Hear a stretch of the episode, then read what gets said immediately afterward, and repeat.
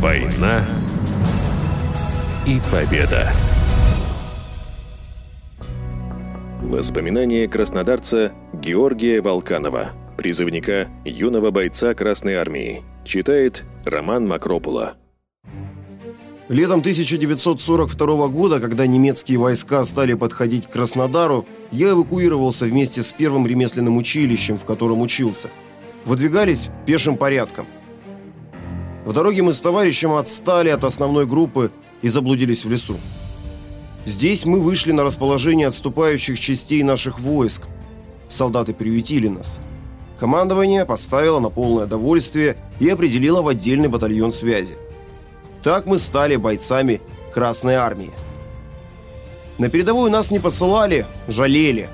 Мы тянули связь в тылу, дежурили на постах связи, воздушного наблюдения и оповещения. Зимой 1943 года наши войска перешли в наступление. Мы выдвигались во втором эшелоне. В первой половине февраля мы вышли к Краснодару у аула Казет. На противоположном берегу Кубани в предрассветной дымке виднелись окраины города – Тускло поблескивали купола Красного собора. Сердце мое гулко забилось от волнения, ну вот, я и дома.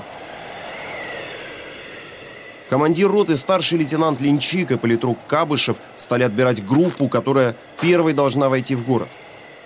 Ротный, взглянув в нашу сторону, спросил. «А вы, хлопцы, местные?» Мы с товарищем утвердительно кивнули. «Пойдете с нами, будете дорогу показывать», — приказал он войти в родной город в числе первых бойцов нашей роты. О таком мы могли только мечтать. Мост через Кубань был взорван, и мы переправлялись на лодках, которые позаимствовали у местных жителей. Дойдя до здания КРС, Линчик остановил группу и снова обратился к нам. «Ну вот что, ребята, в 14.00 встречаемся у главпочтамта. До этого времени отпускаю вас домой». От КРС до улицы Слободской, где находился мой дом, я домчался минут за 15. Город был уже освобожден от немцев. По пути я видел следы недавних боев, разрушенные здания, дымящиеся кучи мусора. Где-то хоронили погибших, где-то из дворов выводили пленных фашистов. Вот и родная калитка со знакомым номером 125. Сердце мое выпрыгивало из груди. Я вошел во двор. На пороге увидел маму. Казалось, что она каким-то неведомым чувством предугадала мое возвращение и вышла встречать меня. «Сынок, ты вернулся», – тихо сказала она и заплакала. «Меня отпустили на побывку на пару часов». Голос мой дрожал от волнения, а вокруг уже суетились, смеялись и плакали родные и соседи. Кто-то тащил большой таз, кто-то грел воду. Мать бросилась печь лепешки из кукурузной муки.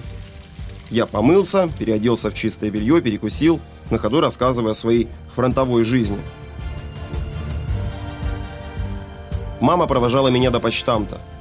Ровно в два часа я был на месте, там уже стояли ротный, политрук и мой товарищ тоже со своей мамой. Наши матери, увидев командиров, запричитали в один голос, они же дети. Ну куда им воевать? Отпустите их домой, товарищи командиры. Линчик хмуро взглянул на политрука. Что скажешь, комиссар? Возраст у них не призывной, задумчиво произнес Кабышев. Вы где до фронта учились? в ремесленном, на машинистов. Им доучиваться надо. Железнодорожники сейчас, ох, как понадобятся. Ладно, махнул решительно рукой ротный. Забирайте детей, мамаши. Кончилась для них война.